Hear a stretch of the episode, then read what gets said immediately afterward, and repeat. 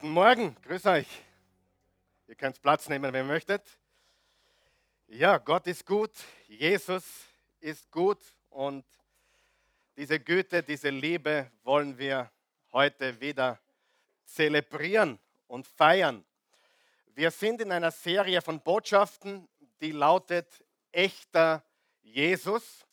Und das ist heute schon der fünfte Teil, den wir da gemeinsam miteinander teilen. Wir dürfen eines nie vergessen. Das Ziel von allem, was wir hier tun, das Ziel von allem, was hier in der Oase Church geschieht, ist, Menschen zu einer echten Beziehung mit dem echten Jesus zu führen. Wir haben kein Interesse daran, Menschen religiös zu machen. Wir haben kein Interesse, äh, eine Kirchenmitgliedschaft anzubieten. Wir wollen einzig und alleine Menschen zu Jesus Christus bringen. Das ist das Ziel von dem, was wir tun. Und äh, das ist ganz wichtig zu verstehen, weil manchmal werde ich gefragt, ja, kann man sich bei euch eintragen als Mitglied? Nein, kannst du nicht. Du darfst dreimal kommen und du bist dabei, okay? Sagen wir das gemeinsam. Eins, zwei, drei. Ihr schlaft noch, oder? Du, wenn die Marathonläufer auch so schlafen, dann äh, Eins, zwei, drei. Du bist dabei. Genau, so ist es. Wir haben kein Interesse, wir haben wirklich kein Interesse, von jemandem eine Unterschrift zu bekommen für eine Mitgliedschaft. Wir haben kein Interesse, jemanden zu irgendetwas zu verpflichten. Unser einziges Ziel ist es, dass Menschen bekannt gemacht werden mit dem Jesus der Bibel, mit dem einen wahren und echten Jesus, das Evangelium Gottes. Ist das ein gutes Ziel? Wer glaubt, das ist ein gutes Ziel? Ja, absolut. Das ist unsere Aufgabe. Wow. Ist Wollt ihr mich heute beleidigen? Dann geben wir Jesus einmal einen gescheiten Applaus, okay? Weil der hat sich, glaube ich, was Besseres verdient. Ich hoffe, es hat Ostern besser drauf, weil wenn Jesus aufersteht, müssen wir zumindest aufwachen, oder? Wer ist da meiner Meinung? Gut. Letzten Sonntag hat die Botschaft äh, gelautet, oder es ging darum, dass Gott uns nicht verurteilt, dass es keine Verdammnis gibt für die, die in Christus sind. Und äh, wir haben von Johannes 8, Verse 1 bis 11 gesprochen, wo Jesus eine Begegnung hatte mit der Ehebrecherin und eine Begegnung hatte mit den Pharisäern und Schriftgelehrten, also mit den, mit den religiösen Leuten. Und äh, das ging ganz interessant aus. Die religiösen Leute haben ihre Steine fallen gelassen. Und das sollten auch wir tun. Und äh, der Ehebrecherin hat er gesagt, ich verurteile dich auch nicht, gehe hin und sündige nicht mehr. Und heute ist die Passage, das ist reiner Zufall, letzten Sonntag Kapitel 8, Verse 1 bis 11 und heute haben wir Vers, äh, Kapitel 18, Verse 1 bis 11. Und du kannst dir natürlich alle Botschaften, solltest du eine versäumt haben oder noch einmal hören oder schauen möchten, möchten, möchte, möchtest, dann kannst du auf oasechurch.tv gehen und das natürlich jederzeit tun. Damit wir ein bisschen warm bleiben heute, lass uns gemeinsam aufstehen und lass uns den Bibeltext gemeinsam bitte lesen. Ihr dürft laut mitlesen, was ihr möchtet. Und wir beginnen im Johannes Evangelium 18 und im Vers 1. 1, 2, 3. Nach diesem Gebet verließ Jesus mit seinen Jüngern die Stadt. Sie überquerten den Kidronbach und gingen in einen Olivenhain, der sich auf der anderen Seite des Tals befand. Weil Jesus oft mit seinen Jüngern dort gewesen war, kannte auch der Verräter Judas die Stelle. Und Judas kam jetzt dorthin. Er wurde von einem Trupp Soldaten begleitet und von Männern der Tempelwache, die ihm die Hohenpriester und Pharisäer zur Verfügung gestellt hatten. Sie waren bewaffnet und trugen Laternen und Fackeln. Jesus wusste, was nun mit ihm geschehen würde und ging ihnen bis vor den Eingang des Gartens entgegen. Wen sucht ihr? fragte er sie. Jesus von Nazareth, gaben sie ihm zur Antwort. Ich bin's, sagte er. Der Verräter Judas stand bei ihnen. Als nun Jesus zu ihnen sagte, ich bin's, wichen sie zurück und fielen zu Boden. Da fragte er sie noch einmal, wen sucht ihr? Jesus von Nazareth, antworteten sie wieder. Ich habe euch doch gesagt, dass ich es bin, entgegnete Jesus. Wenn ihr also mich sucht, dann lasst diese hier gehen. So sollte sich das Wort erfüllen, das Jesus selbst gesagt hatte, von denen, die du mir gegeben hast, habe ich keinen verloren. Plötzlich zog Simon Petrus das Schwert, das er bei sich hatte, und hieb damit auf den Sklaven des Hohenpriesters ein. Dabei schlug er ihm das rechte Ohr ab. Der Mann hieß Malchus. Steck das Schwert weg, befahl Jesus seinen Jüngern. Soll ich den Kelch etwa nicht austrinken, den mir der Vater gegeben hat? Die Soldaten, ihr Befehlshaber und die Männer der jüdischen Tempelwache nahmen Jesus fest. Sie fesselten ihn und brachten ihn zuerst zu Hannas. Hannas war der Schwiegervater von Kaiaphas, der in jenem Jahr als Hoherpriester amtierte. Kaiaphas war es gewesen, der den Juden klargemacht hatte, dass es besser sei, wenn ein Einzelner für das Volk stirbt. Das ist das Wort Gottes. Ihr könnt Platz nehmen. Noch einmal. Also Jesus wird hier gefangen genommen. Besser gesagt, und es ist sehr wichtig, was ich jetzt sage, er wurde nicht gefangen genommen, er ließ sich gefangen nehmen. Das ist sehr wichtig. Hast du das verstanden? Er wurde nicht festgenommen, er hat sich festnehmen lassen. Sie, wenn heute jemand festgenommen wird, dann ist es meistens gegen den Willen desjenigen. Aber er kann dagegen nichts unternehmen. Jesus hat in allen Punkten immer freiwillig gehandelt. Selbst am Kreuz hat er gesagt, ich könnte jetzt Legionen von Engeln, Tausende von Engeln rufen, die mich augenblicklich aus dieser Lage befreien würden. Also Jesus wurde nicht gefangen genommen, Jesus hat sich gefangen nehmen lassen. Das ist ganz, ganz wichtig. Wenn du das nicht verstehst, hast du das Evangelium nicht verstanden. Denn wenn sie jemanden festnehmen, der nicht anders kann, dann ist er ein Opfer oder ein Verbrecher. Aber in diesem Fall haben wir es weder mit einem Opfer noch einem Verbrecher zu tun, sondern mit dem Sohn des lebendigen Gottes, der genau deshalb gekommen ist, um sich festnehmen zu lassen, um sich kreuzigen zu lassen, um zu sterben, um ins Grab gelegt zu werden und am dritten Tage wieder aufzuerstehen. Ist es jedem klar, was ich gesagt habe? Er hat sich gefangen nehmen lassen. Jesus war kein Märtyrer. Ganz wichtig.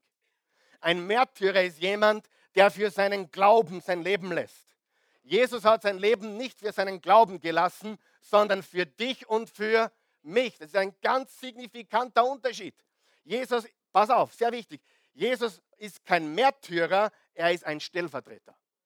Er starb an unserer Stadt. Er hat unsere Strafe, die wir hätten bekommen sollen, auf sich genommen, freiwillig und hat sie getragen für uns, damit wir frei sein können.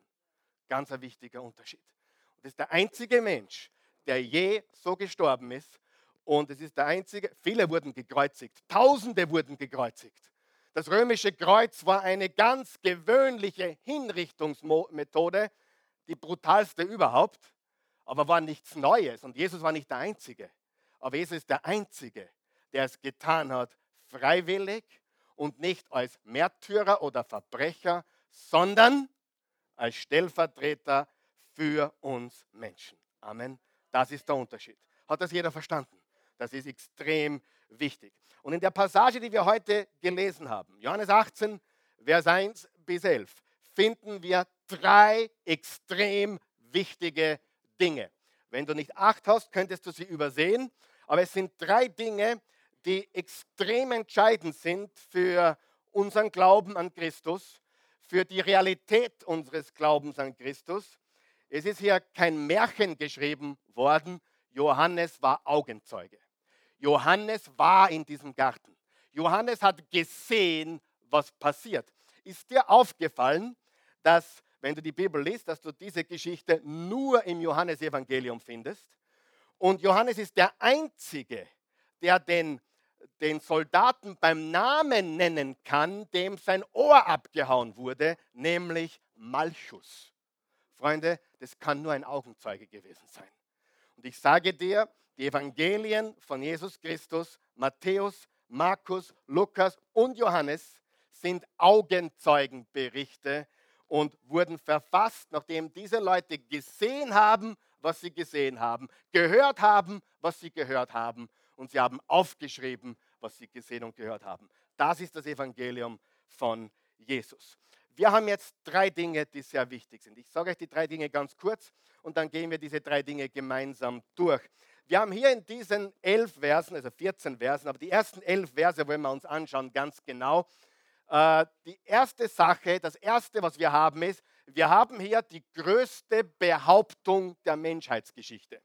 Die größte Behauptung. Schreib es noch nicht hinein, das kommt erst dann noch einmal. Das zweite, was wir haben, ist das größte Problem der Menschheitsgeschichte.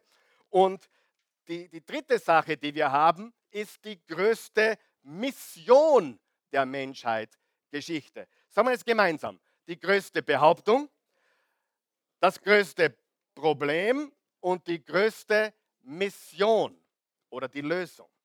Schauen wir uns das jetzt gemeinsam an. Die größte Behauptung aller Zeiten.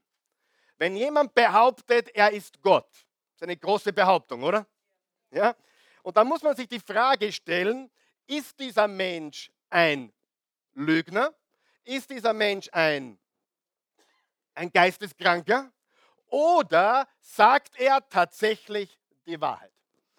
Und wir haben das in der ersten Botschaft behandelt, vor vier Wochen, dass es für jeden ehrlichen Menschen, für jeden, der intellektuelle Integrität hat, unmöglich ist, einen anderen Schluss zu fassen als diese drei Dinge. Lügner, Irrer oder Wahrheit. Jesus lässt nicht zu, dass du sagst, er war ein guter Lehrer. Zu dem kommen wir gleich. Das lässt er nicht zu. Er widerstrebt dem Gedanken, er ist ein guter Lehrer gewesen. Jesus war kein guter Lehrer. Jesus war der Sohn Gottes. Und gute Lehrer behaupten nicht, dass sie Gott sind. Also für die, die auf der Universität sind oder die in die Schule gehen, sollte dein Professor oder dein Oberlehrer einmal hineinkommen in den Klassenraum und sagen, Freunde, ich habe eine neue Offenbarung für euch, vielleicht sogar ein Religionslehrer oder sonst was. Ich habe eine neue Offenbarung für euch, ich bin der Sohn Gottes. Dann steh auf, nimm deine Sachen und lauf davon, okay? Alles klar? Das ist die einzige logische Sache, die du machen kannst. Alles andere, naja, geh, geh Franzi, bleiben wir nur ein bisschen sitzen. Ist eh nicht so schlimm, was er gerade gesagt hat. Vielleicht hat er doch ein paar interessante Sachen. Niemand würde das tun. Wenn jemand sagt, ich bin der Messias, ich bin der Christus, ich bin Gott, ich bin das Brot des Lebens, ich bin die Wahrheit, ich bin das Leben, dann hast du die Möglichkeit zu sagen, ich glaube das 100 Prozent. Oder du musst die Ehrlichkeit aufbringen, die Integrität aufbringen, zu sagen, äh, das kann ich mir nicht anhören. Das geht nicht. Ich kann mir das nicht anhören, weil das ist einfach eine Lüge oder Betrug oder geisteskrank. Seid ihr noch mit mir?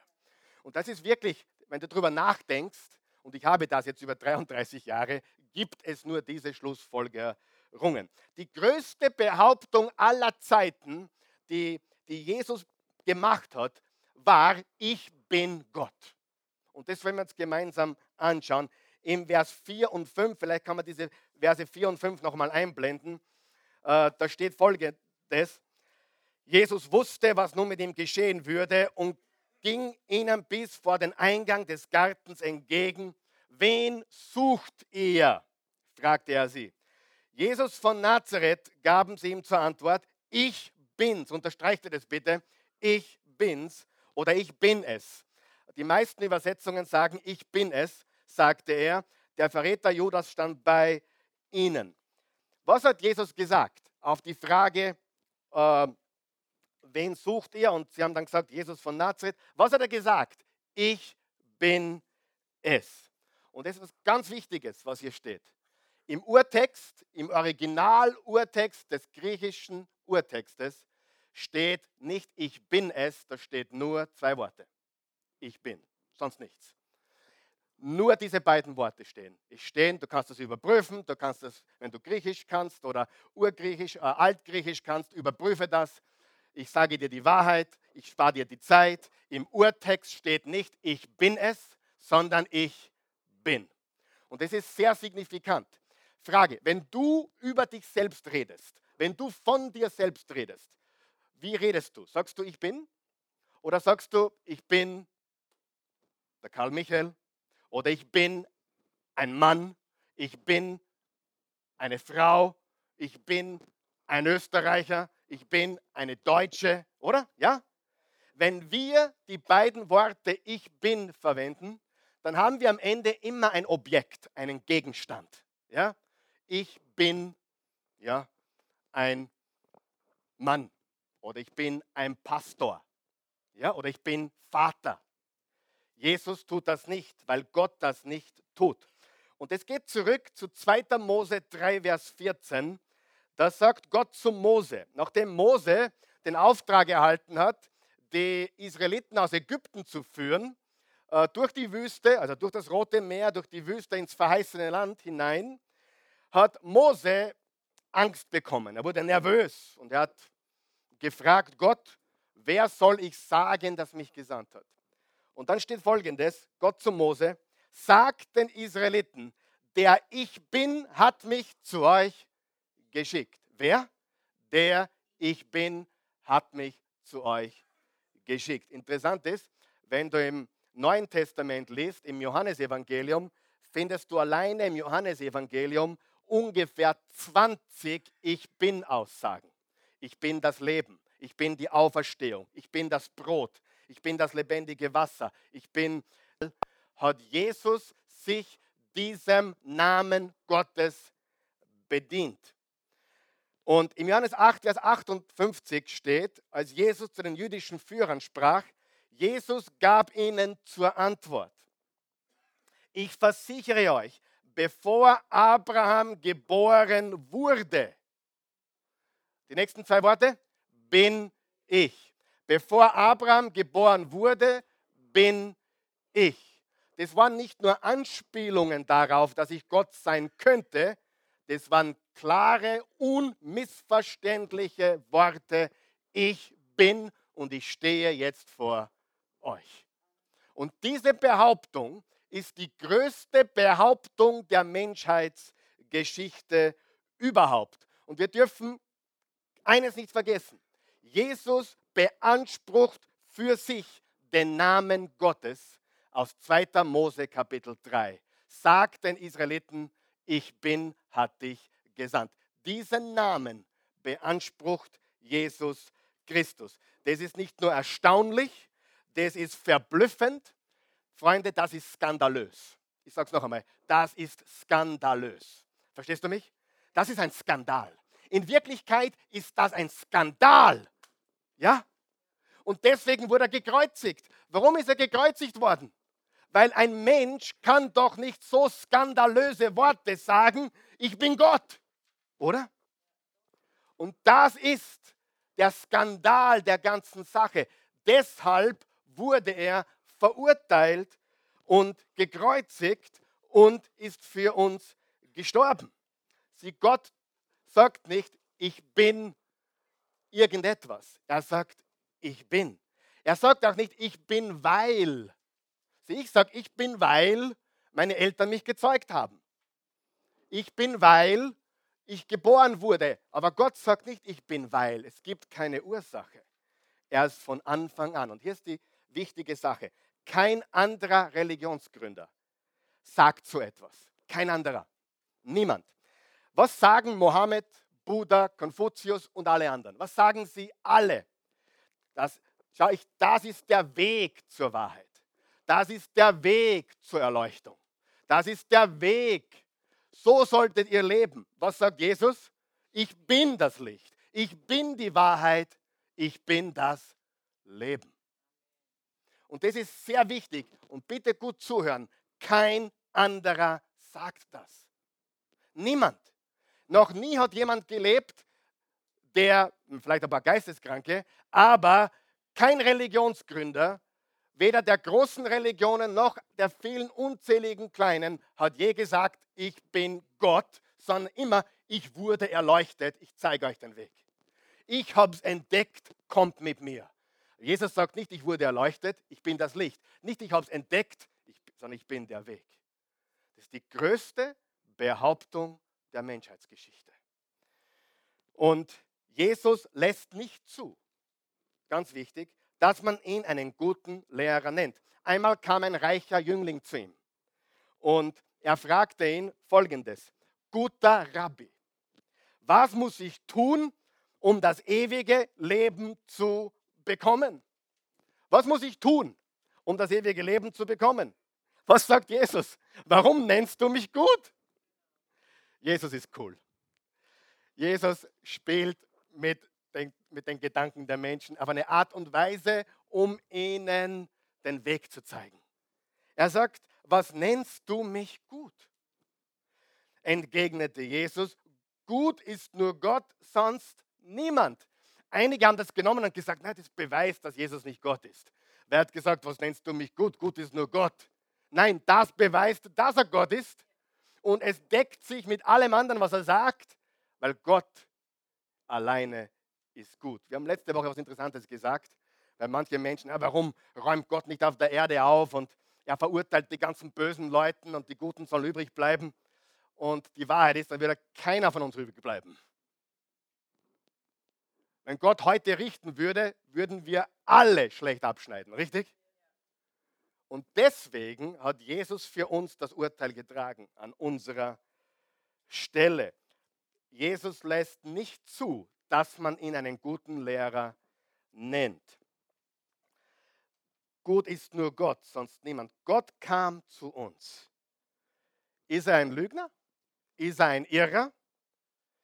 dann solltest du seine Lehren nicht für gut finden. Hast du mich gehört?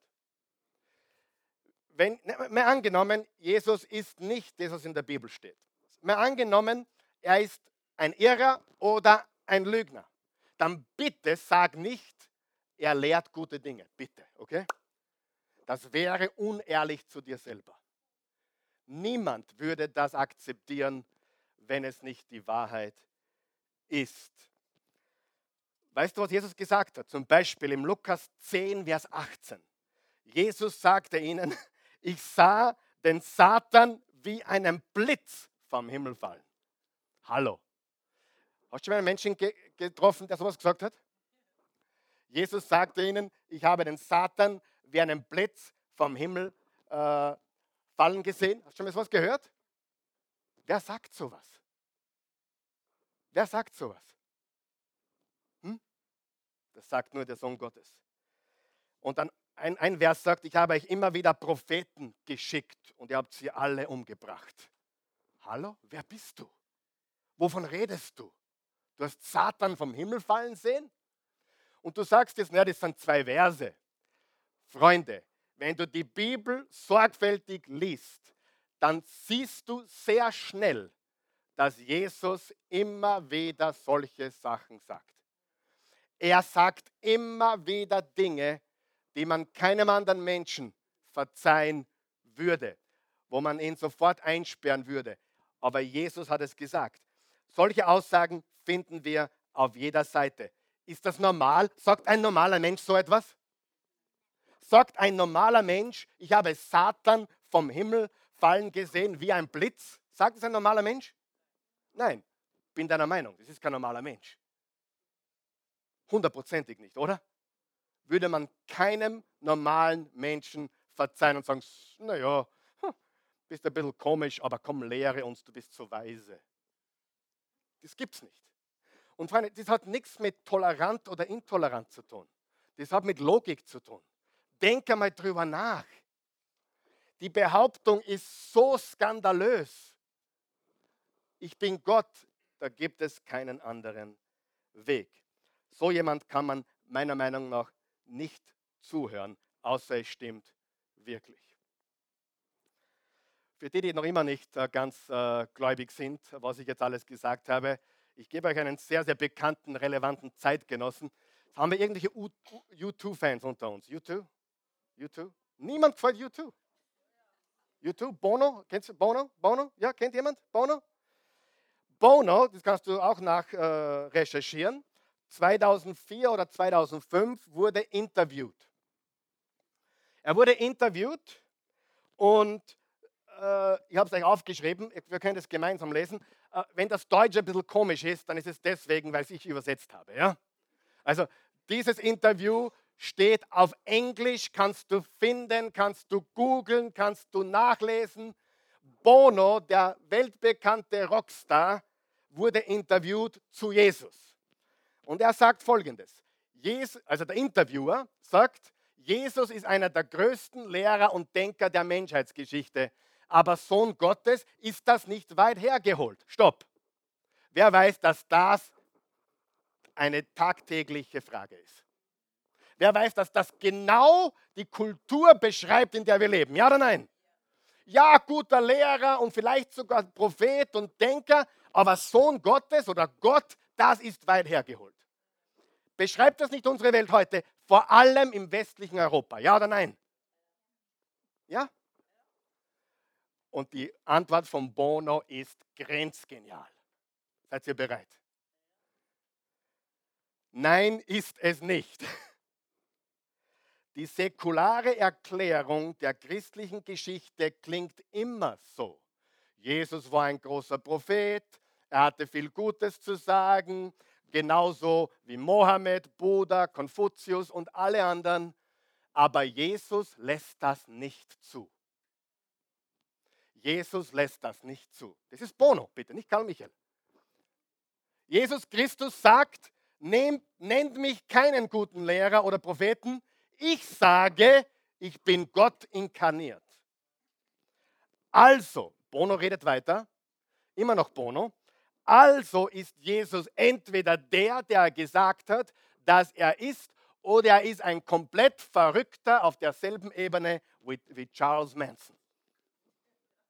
Bono, nicht Karl Michael, Bono. Und ich mache keinen Witz hier, sagt er. Die Vorstellung, jetzt kommt das Wichtigste, die Vorstellung, dass die gesamte Geschichte der Hälfte der Weltbevölkerung durch einen Spinner komplett verändert wurde, das ist für mich weit hergeholt. Bono ist cool, oder? Wer, wer hört heute noch U2, wenn er nach Hause geht? Ja? Der Typ ist einfach super. Der liebt Jesus. Als Rick Warren seinen 60. Geburtstag hatte, hat er ihm eine, eine Palme geschenkt für seine, für seine Kirche, hat ihm Bono eine Palme bringen lassen. Er ist ein kompletter, hingegebener Nachfolger Jesu. Ein Mensch wie du und ich mit vielen Macken und Kanten und Fehlern, aber jemand, der Jesus nachfolgt von ganzem Herzen. Weißt du was? Ihr habt darüber nachgedacht. Was Bono hier sagt, ist einfach nur logisch. Ist einfach nur logisch. Ich meine, es kann gar nicht anders sein. Wie könnte jemand, der solche Behauptungen, solche skandalösen Behauptungen macht über sich selbst, ein guter Lehrer sein? Undenkbar. Und wie könnte so jemand, wie könnte ein Irrer dafür sorgen, dass wir heute noch das Datum nach ihm berechnen, 7. April 2019 nach Christi Geburt? Ich meine, das ist weit hergeholt, Freunde, oder? Ich deklariere heute hier, jeder, der es hören will oder auch nicht hören will. In Österreich muss man aufpassen, dass man für solche Aussagen nicht gesteinigt wird. Ja, deswegen bist du freiwillig da, oder? Wer ist freiwillig da? Niemand wurde gezwungen, hier zu sein. Deswegen werde ich auf keine Universität eingeladen, weil ich bin mir sicher, dass ich auf jeder humanistischen Universität unseres Landes jetzt wahrscheinlich bespuckt werden würde oder vielleicht sogar gesteinigt werden würde. Das kannst du in Europa, in unserer westlichen Kultur nicht bringen. Und ich sage dir, es ist die Wahrheit, die Menschen lügen sich an. Jesus kann nur der gewesen sein, der sagt, oder sei so ehrlich und schreib ihn komplett ab. Der geht eingesperrt, der sowas behauptet. Amen bitte, sei, ich habe nichts dagegen. Freunde, wenn du nach Hause gehst heute, Karl Michael, sehr gute Predigt, ich habe mich heute entschlossen, Jesus ist ein Irrer. Ich gratuliere dir. Oder er ist ein Lügner. Ich gratuliere dir. Weil du bist wenigstens ehrlich. Ja? Du bist wenigstens intellektuell integer. Zu sagen, na, das stimmt nicht, was er sagt, aber bah, ich höre mir seine Lehren etwas an, das ist unehrlich zu sich selbst. Weil er ist der Sohn Gottes. Und da scheiden sich eben nun mal die Geister. Und das ist einfach mein Job zu tun und deswegen tue ich ihn so gut ich ihn kann. Und Bono ist my friend. Weißt du, er denkt, der denkt ganz einfach. Das ist einfach nur mitdenken. Sieh, noch etwas. Die Wahrheit ist, wenn du eine milde, äh, hör mir gut zu, wenn du eine milde Reaktion zu Jesus hast, hast du keine intellektuelle Integrität. Du kannst nicht sagen, naja, okay, ich bin halt so zwischendrin lauwarm. Das geht nicht. Das geht bei Jesus nicht. Das geht bei deinem Nachbarn vielleicht, aber nicht bei Jesus weil Jesus hat Dinge gesagt, die sind skandalös. Diese Behauptung ist skandalös. Und äh, hast du gehört, was er gesagt hat? Hast du das, das Evangelium gelesen? Hast du schon aufgepasst, was dieser Mensch behauptet hat? Hast du gehört, was er sagt? Dann bitte, sei ehrlich genug. Wenn Jesus recht hat, fall auf deine Knie. Wenn Jesus nicht die Wahrheit sagt, dann schreib ihn bitte ab. Das ist die größte Behauptung der Menschheitsgeschichte. Jetzt kommen wir zum zweiten Punkt. Wer ist noch wach? Wer ist beleidigt auf mich? Niemand? Wer mag mich noch so? Ihr seid, ihr seid so nett zu mir heute. Erstens, die größte Behauptung. Zweitens, das größte Problem. Sieh, was wir bis jetzt gehört haben, ist nicht einmal das Sensationellste. Das Sensationellste kommt erst. Wer ist bereit dafür? Das, das, das Verrückteste, das Sensationellste, das Verblüffendste kommt erst jetzt. Was passiert, als Jesus gesagt hat, ich bin's? Bitte einblenden. Ich glaube, Vers 6 ist das. Vers 6. Als nun Jesus zu ihnen sagte, ich bin's, wichen sie zurück und fielen zu Boden. Hast du schon mal sowas erlebt? Wer hat schon mal sowas gesehen? Also, wenn ich predigen würde und ihr würdet stehen und ihr würdet umfallen, dann ist es vielleicht mein Mundgeruch. Aber sicherlich nicht meine Power. Ja? Hm? Und Jesus hat keinen schlechten Atem hier gehabt. Aber die Menschen sind zurückgewichen, gewochen, gewachen, keine Ahnung was, wacheln. Hat umgewachelt, hat es halt. Und sie fielen zu Boden. Das ist für mich sensationell. Jetzt haben wir wieder die Frage, stimmt es oder ist es eine Märchenerzählung? Johannes hat es geschrieben, er war im Garten von Gethsemane. Wir wissen das. Er war nicht nur dabei, wie sie ihn da festgenommen haben, er war auch vorher schon dabei, als Jesus sich zurückgezogen hat und äh, Schweiß und Blut geschwitzt hat und gesagt hat, Vater, wenn dieser Kelch an mir vorübergehen kann, dann bitte, aber nicht mein Wille, sondern dein Wille. Der Johannes war dabei, von A bis Z, von Anfang bis Ende. Er hat das mit eigenen Augen gesehen. Übrigens glaube ich, dass es ein Wunder war, dass Petrus nur das Ohr erwischt hat. Hätte er, ich glaube, er hat noch einen Kopf gehabt. Ich bin überzeugt davon. Und, ich, und ich, Gott hat dazu geschaut, dass nur das Ohrwaschel war. Hätte er den Kopf erwischt, wären alle gefangen genommen worden an diesem Tag. Und sie hätten wirklich etwas gehabt, was sie Jesus vorwerfen hätten können. Stattdessen hat Gott geschaut, dass nur das Ohrwaschel ist. Jesus nimmt das Ohrwaschel, heilt es wieder und alles ist wieder in Ordnung. Und er tut nicht einmal Petrus, er tut nicht einmal Petrus abschreiben. Er sagt, Petrus, steck dein Schwert ein. Muss ich das Nummer erklären? Wir sind nicht gekommen, um mit Schwert zu gewinnen. Ich muss den Kelch trinken. Verstanden? Ja, von euch weiß, die Jünger waren ein bisschen schwerfällig. So wie einige von uns hier. Ich rede nicht von dir, ich rede von einigen anderen, die heute beim Marathon sind wahrscheinlich. Ähm, noch einmal, was passiert, als Jesus sagt, ich bin's? Und das ist, wie gesagt, das ist die Bezeichnung für Gott. Ich bin. Was passiert? Sie wichen zurück und fielen zu Boden. Warum? Ehrlich, äh, ne, warum? Bitte nicht antworten jetzt, aber ich beantworte für dich in deinem Kopf. Warum?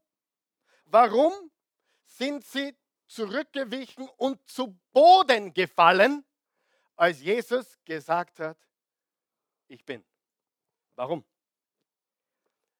Weil das beschreibt, das, jetzt bist du da, das größte Problem der Menschheit. Niemand kann in der Gegenwart Gottes bestehen. Hast du mich verstanden? Niemand. Lies das Alte Testament, lies das Neue Testament. In der Gegenwart Gottes kann kein Mensch bestehen. Was lernt uns das Neue Testament? Dass wir durch unseren Glauben vor Gott bestehen können. Er macht uns gerecht. Er rechnet uns unsere Gerechtigkeit, seine Gerechtigkeit rechnet er uns zu. Und das ist die Botschaft im ganzen Alten Testament, so wie im ganzen Neuen Testament, dass niemand in der Gegenwart Gottes bestehen kann. Vor drei Wochen circa hat mich ein Bekannter angerufen. Er sagt, Karl Michael, ich habe ein neues Geschäft. Passiert mir hin und wieder solche Sachen leider immer noch, obwohl ich den Menschen immer wieder sage, ich mache kein Geschäft. Aber ich werde angerufen. Ich bin Prediger, hast du schon verstanden? Ich bin Prediger. Ich liebe es zu predigen. Ich will nur mehr predigen. Lass mich mit dem Geschäft in Ruhe. Halleluja. Hat lang gedauert, aber ich bin jetzt mittlerweile soweit. Und war herrlich. Und ich habe, Karl Michael, ehrlich, ich habe ein neues Geschäft. Sag ich, super. Bitte streich mich von deiner Liste. Sagt er, nein, nein, nein, es geht um was Gutes. Es geht um den Müll am Ozean.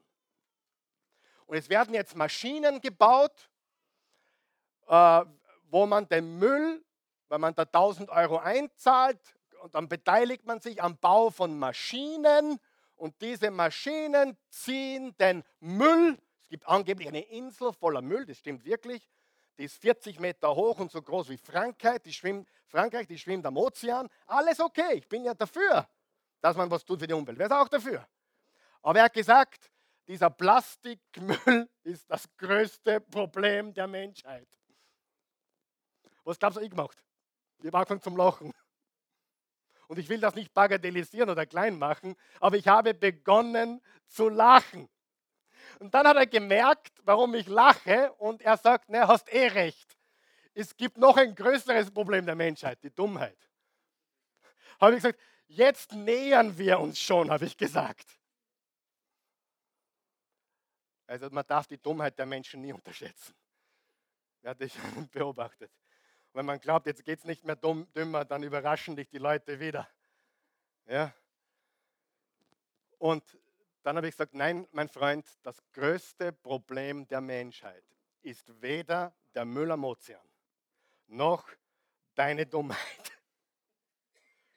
Das größte Problem der Menschheit ist, dass sie verloren sind und vor Gott nicht bestehen können. Wenn man das gesagt hat, ich bin, weichen sie zurück und fallen zu Boden. Hätte Jesus seine gesamte Power demonstriert, wären sie wahrscheinlich an Ort und Stelle gestorben. Aber nur ein Funken seiner Gegenwart und seiner Power hat bewirkt, dass sie zurückweichen und zu Boden fallen. Und dazu gibt es unzählige Beispiele in den Geschichten des Alten Testaments, wie auch im Neuen Testament. Ohne Gott haben wir keinen Halt in diesem Leben. Und ohne Gott haben wir keine Hoffnung für die Ewigkeit. Ja? Und Jesus Christus ist der Einzige, der behaupten kann, ich bin's. Ich bin's. Ich bin Gott. Versteht ihr das größte Problem der Menschheit? Es ist nicht Krankheit, es ist nicht Hunger, es ist nicht Plastikmüll, es ist nicht Dummheit, obwohl das alles schreckliche Dinge sind. Das größte Problem der Menschen ist ein spirituelles Problem. Die Trennung von Gott. Und denk einmal logisch. Hast schon mal einen berühmten Menschen getroffen? Bist einem sehr, also einen wirklich berühmten Menschen begegnet? Also jemanden, den jeder kennt. Ist das schon mal passiert in deinem Leben? Ich sage dir, selbst da beginnen deine Knie ein bisschen zu zittern. Ich meine, heute wahrscheinlich nicht mehr, aber früher wäre mir das sicher passiert. Wenn wir jemanden treffen, der, der jemand ist. Aber jetzt stell dir vor, in Gottes Gegenwart kann niemand bestehen. Im Epheser 6 steht, steht fest, angezogen mit der Waffenrüstung Gottes, weil wir ohne Gott nicht bestehen können. Und das ist das größte Problem. Und das führt uns jetzt zum dritten wichtigen Punkt heute. Das ist die größte Mission oder die Lösung. Wer will die Lösung noch hören überhaupt? Einige schlaft ihr schon oder seid noch wach? Die größte Mission. Wir lesen Verse 8 bis 11. Verse 8 bis 11. Ich habe euch doch gesagt, dass ich es bin, entgegnete Jesus. Wenn ihr also mich sucht, dann lasst diese hier gehen. Stopp, stopp, stopp, stopp, stopp. Wenn ihr mich sucht, dann lasst diese hier gehen. Das ist sehr wichtig, weil normalerweise haben sie nicht nur den, den Verbrecher festgenommen, sondern alle, die zu ihm dazugehörten quasi guilty by association. Wisst ihr, was das bedeutet? Schuldig, weil du dazugehörst. Ich habe versucht, meinen Kindern das zu erklären früher. Äh, du, du, du brauchst gar nicht Drogen nehmen oder rauchen oder trinken, aber wenn, wenn du mit denen unterwegs bist, selbst wenn das nicht tust, bist du trotzdem schuldig, richtig? Für Außenstehende bist du ein Mitbeteiligter, ja oder nein? Und normalerweise, normalerweise hätten sie nicht nur Jesus festgenommen, sondern alle anderen elf. Judas war ja nicht mehr dabei, der war auf der anderen Seite gewechselt. Der ist von Rabbi zu Austria. Spaß. Das heißt nochmal, von Bayern zu Dortmund, ja. Nein, noch schlimmer natürlich. Ich habe es mit rausgebracht. Genau. Und normalerweise hätten sie nicht nur den, den Verbrecher festgenommen, sondern das ganze Team. Alle elf mit dem, mit dem Jesus. Aber was sagt Jesus? Wenn ihr also mich sucht, dann lasst diese hier gehen. Das ist sehr wichtig, weil Jesus damals schon klargestellt hat, verurteilt mich und lasst alle anderen frei. Nicht nur die elf, sondern auch dich und mich. Halleluja. Nehmt mich. Ich meine, sei mal nicht besser. Wenn ich Jesus gewesen wäre, hätte ich zum Petrus gesagt, du Koffer, du. Ja, nehmt sie am Fest, das ist ein Trottel. Ja? Hätte ich wahrscheinlich gesagt. Aber Jesus sagt, hey, nehmt mich. Lass, lass den Petrus in Ruhe, lass die anderen. Ich meine, der weiß nicht, was er tut, schlagt er mit seinem Schwert durch die Gegend, aber lasst ihn, nehmt mich. Gleiche sagt er zu dir und zu mir. Er sagt, hey, ihr seid frei. Ich verurteile euch nicht. Nehmt mich. Und genau das ist am Kreuz passiert. Vor 2000 Jahren. Die, die größte Mission der Menschheitsgeschichte. Wo waren wir? Im Vers 8 waren wir. Vers 9, so sollte sich das Wort erfüllen, das Jesus selbst gesagt hatte. Von denen, die du mir gegeben hast, habe ich keinen verloren. Wow. Auch dich nicht. Du sagst jetzt, warum weißt du, Karl Michael, dass ich dazugehöre? Ich weiß, noch, ich weiß nicht, ob du dazugehörst. Ich weiß nicht, ob du an Jesus glaubst. Ich weiß es wirklich nicht. Das kannst nur du wissen. Amen. Ich kann, bei einigen bin ich mir sicher, bei einigen bin ich mir fast sicher, bei manchen weiß ich es nicht so genau. Das ist nicht meine Aufgabe. Meine Aufgabe ist euch zu erklären, wer Jesus ist und euch, an euch zu appellieren, an ihn zu, zu, zu glauben.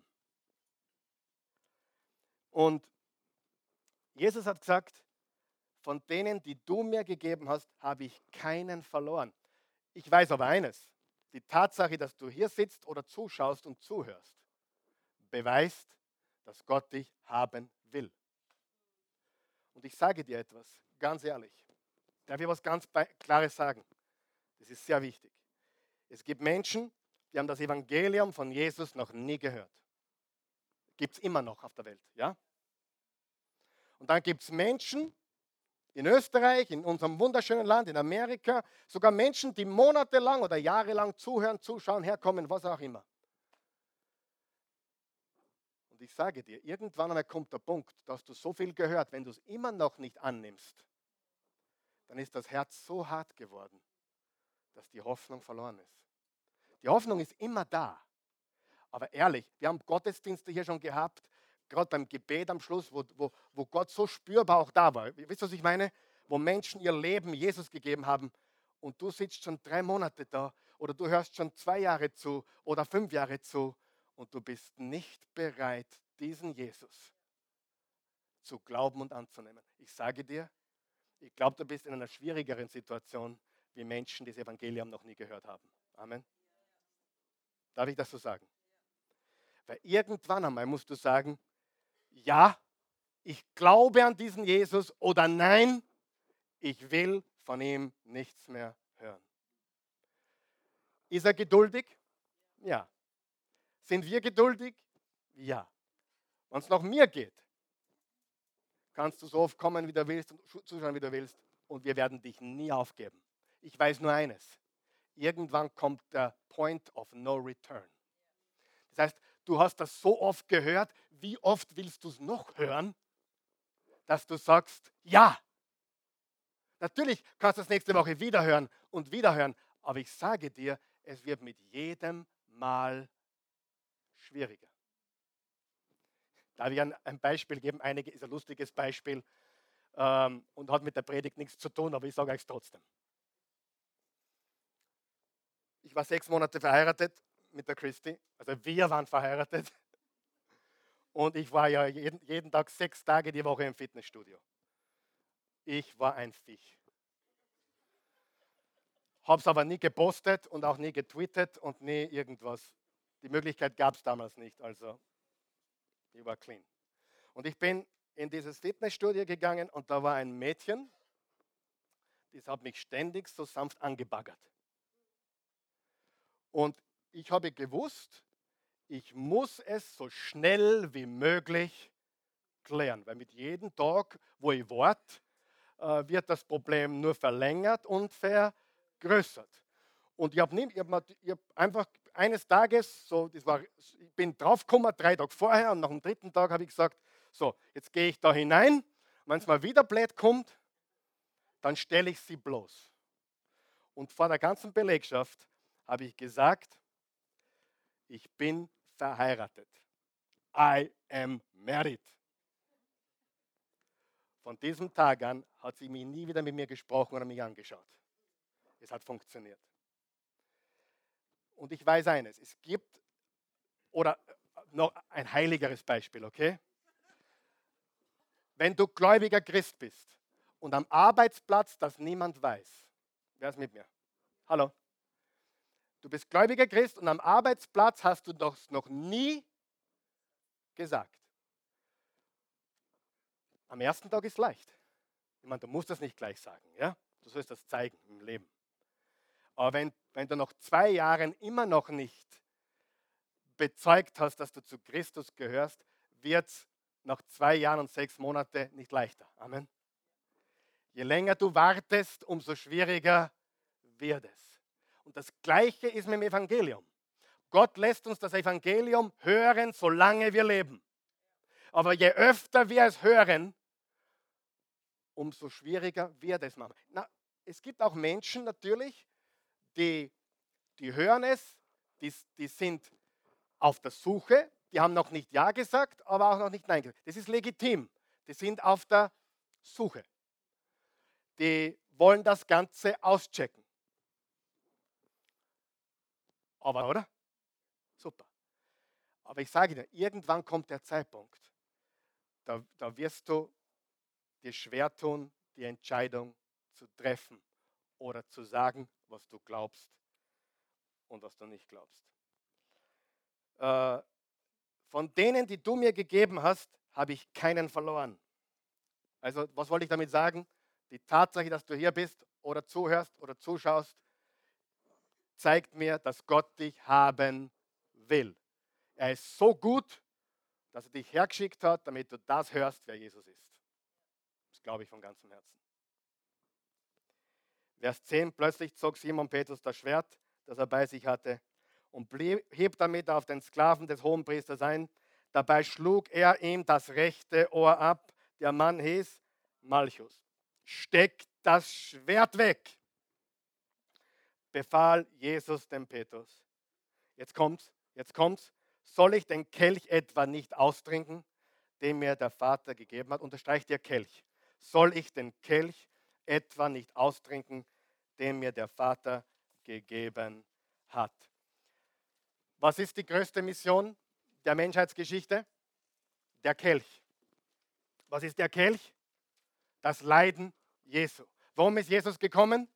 Um für uns die Passion, die Passion Jesu Christi, das Leiden Jesu Christi auf sich zu nehmen, um unseren Platz einzunehmen, um für unsere Sünden bestraft zu werden, damit wir nicht bestraft werden brauchen. Dieser Kelch, diesen Kelch hat Jesus ausgetrunken am Kreuz. Wir haben letzten Sonntag Abendmahl gefeiert, also Kommunion gefeiert. Wir werden es nächsten Sonntag wieder tun. Palmsonntag ist nächsten Sonntag. Wir werden es wieder tun. Und dann haben wir Karfreitag Gottesdienst. Das ist der einzige Freitag im Jahr, wo wir Gottesdienst haben, um 19.30 Uhr. Da werden wir auch wieder die Kommunion feiern. Und dann haben wir Ostersonntag, wo wir die Auferstehung zelebrieren. Und der Kelch, den Jesus hier beschreibt, war sein gesamtes Leiden für uns Menschen. Und das ist nicht nur die größte Mission der Menschheitsgeschichte, es ist die einzige Lösung für das größte Problem. Denn weil Jesus das getan hat, haben wir Zugang zu Gott, dem Vater. Amen. Das ist die Wahrheit. Und diese drei Dinge lernen wir aus dieser Geschichte. Die größte Behauptung, sagen wir es gemeinsam, die größte Behauptung, das größte Problem und die größte Mission. Was ist die größte Behauptung? Ich bin Gott. Was ist das größte Problem? Der Mensch ist getrennt von Gott. Er kann vor Gott nicht stehen. Deswegen sind sie umgefallen. Was ist die größte Mission? Das Erlösungswerk Jesu Christi. Und da steht alles in diesen elf Versen. Und das ist das Evangelium. Und das hat nichts damit zu tun, was du leistest oder was ich leiste, sondern einzig und allein damit, was er getan hat. Amen. Stehen wir bitte gemeinsam auf.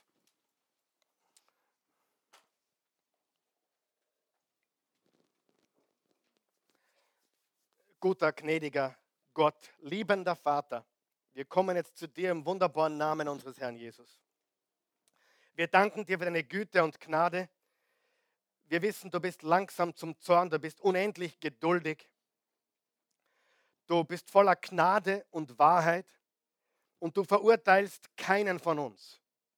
Warum wissen wir das? Weil du verurteilt wurdest für uns. Du hast für uns die Strafe bezahlt. Du hast den Preis bezahlt, die Strafe beglichen, die Schuld getilgt. Du hast ein für allemal unseren Platz eingenommen. Du bist kein Märtyrer, du bist unser Stellvertreter. Das, was du gesagt hast, hat kein anderer Religionsgründer gesagt. Du hast gesagt, ich bin und du bist es. Wir glauben das dass du es wirklich bist, dass du der Sohn Gottes bist, dass du das Alpha und das Omega bist, der Anfang und das Ende, der Erste und der Letzte, der Gott, der keinen Anfang und kein Ende hat, der Gott, der auf dem Thron sitzt und der uns über alles liebt. Und das wissen wir, weil du sagst, Jesus, so sehr hat Gott die Menschen geliebt, dass es einen einzigen Sohn gab, damit jeder, der an ihn glaubt, nicht verloren geht, sondern ewiges Leben hat. Jesus, wir glauben dir, weil die Alternative ist einfach nicht wirklich sinnvoll. Das, was du gesagt hast, ist so skandalös, so verblüffend, erstaunlich, so, so, so abnormal, dass wir es nur glauben können oder es abschreiben müssen.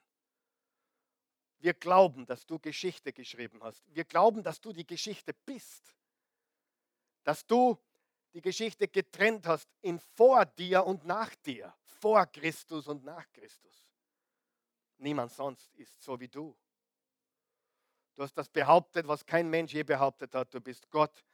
Du hast das Problem äh, den Menschen dargelegt wie niemand sonst. Du hast gesagt, euer Problem ist nicht, ob ihr gut oder schlecht seid, wo ihr herkommt oder was, ob ihr Mann oder Frau seid. Euer Problem ist einzig und allein euer geistlicher, spiritueller Zustand, die Trennung von mir, von Gott.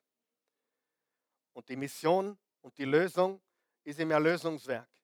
Deswegen bist du gekommen, um den Kelch zu trinken, um den Kelch, wo all unsere Sünden und all unser, unsere Schuld drinnen war, diesen hast du getrunken. Danke, Jesus, dass du Gott bist und dass du das Problem auf den Punkt gebracht hast. Und dass du nicht nur das Problem beschrieben hast, wie es viele heute tun, wenn sie über Probleme reden, aber du hast nicht nur das Problem erklärt, du hast die Lösung gebracht. Du bist die Erlösung, du bist der Erlöser. Im Wort Erlösung steht die Lösung. Und so ist es tatsächlich. Und im Kelch, den du getrunken hast, nicht einmal deine Jünger haben es verstanden. Die wollten dich verteidigen und die wollten verhindern, dass du festgenommen wirst. Die wollten verhindern, dass du gekreuzigt wirst, weil sie nicht verstanden haben, dass du genau das wolltest, dass Gott das für uns wollte, dass das der Liebesbeweis für uns Menschen war und ist. Dein Werk am Kreuz, Jesus, nicht unsere Leistung. Gott, wir schämen uns für unsere Leistung. Wir schämen uns für unsere Versuche. Sie sind nichts als Dreck vor dir. Unsere eigene Gerechtigkeit. Oh, wie gut wir sind. Es ist nichts außer, außer Dreck. Wir brauchen dich und wir brauchen deine Gerechtigkeit heute und für alle Ewigkeit. Wenn du hier bist heute Morgen und zusiehst heute Morgen oder zuhörst oder zu einem späteren Zeitpunkt, diese Botschaft vernimmst. Ich möchte dir die Gelegenheit geben, nicht weil wir so, so gutmütig sind, um Himmels Willen. Weißt du, was wir tun? Ein Bettler zeigt dem anderen Bettler, wo es Brot zum Essen gibt. Ich bin ein, ich bin ein Sünder, ein Bettler wie du. Ich bin niemand. Jesus ist alles. Und was Christen eigentlich tun, ist nicht, komm zu uns, wir sind so gut. Nein, wir sind Bettler, wir, wir, haben, wir haben Brot gefunden. Bitte, ich zeig dir, wo es ist. Das ist es. Nicht besser. Wir haben Wasser gefunden. Ich zeig dir, wo es ist. Wir haben Leben gefunden. Ich zeig dir, wo es ist. Das ist alles. Nicht besser oder weniger, sondern Tod oder Leben. Wir waren alle tot und jetzt haben wir Leben durch Jesus. Wir waren blind doch jetzt können wir sehen. I was blind, but now I can see. Halleluja. Amazing Grace. Das ist die Botschaft. Die, die, Botschaft ist Amazing Grace. Wir waren blind, jetzt sehen wir. Wir waren tot, jetzt leben wir. Wir waren verloren, jetzt gehören wir zu Gott. Nicht besser sein oder irgendjemandem zeigen, wie gut wir sind. Überhaupt nicht. Ein Bettler zeigt dem anderen Bettler, wo es Brot gibt. Ein Durstiger zeigt dem anderen Durstigen, was es zum Trinken gibt, nämlich lebendiges Wasser. Das ist die Botschaft. wenn du sagst, boah, das war stark heute, das ist, ja, du hast recht, das ist stark zu nehmen. Entweder man wirft sich auf die Knie vor ihm oder man schreibt ihn ab. Aber ich möchte heute mich vor ihm auf die Knie werfen. Ich möchte, ich möchte ihm mein Leben geben weil er seins gegeben hat für mich und ich bin nichts, er ist alles. Ich möchte dich ermutigen heute. Mach diese Entscheidung. Und ich weiß, es sind Menschen hier, ich weiß es, die trotz oftmaligen Kommens noch nie wirklich gesagt haben, Jesus, mein Herr und mein Gott, mein Ein und alles, mein Boss, ich folge dir nach. Vielleicht schaust du auch schon länger zu, hast noch nie diese Entscheidung getroffen. Du hast um den heißen Brei getanzt, du hast, du hast den Zaun geritten, du hast versucht, dir das zu nehmen, was dir gefällt und das andere hast du liegen gelassen. Und das ist alles okay. Aber heute möchte ich bewusst dich zu einer Entscheidung führen, zu sagen, so wie der Karl Michael, so wie der Bono und so wie viele in diesem Raum, die Jesus kennen, zu sagen, Jesus, mein Herr und mein Gott. Wenn du möchtest, wir helfen dir. Bete mit mir. Guter, gnädiger Gott. Liebender Vater. Vater unseres Herrn Jesus und lebendiger Gott. Der Vater, der Sohn und der Heilige Geist. So gut ich jetzt kann, vertraue ich jetzt dir. Ich glaube, dass du, Jesus, Gott inkarniert bist. Du wurdest Mensch. Du warst immer. Du hast keinen Anfang und kein Ende. Ich glaube, dass du Mensch wurdest durch die Jungfrau, dass du ein sündenfreies Leben gelebt hast, als einziger, jemals. Du hast dich freiwillig festnehmen lassen. Du hast behauptet, du bist Gott.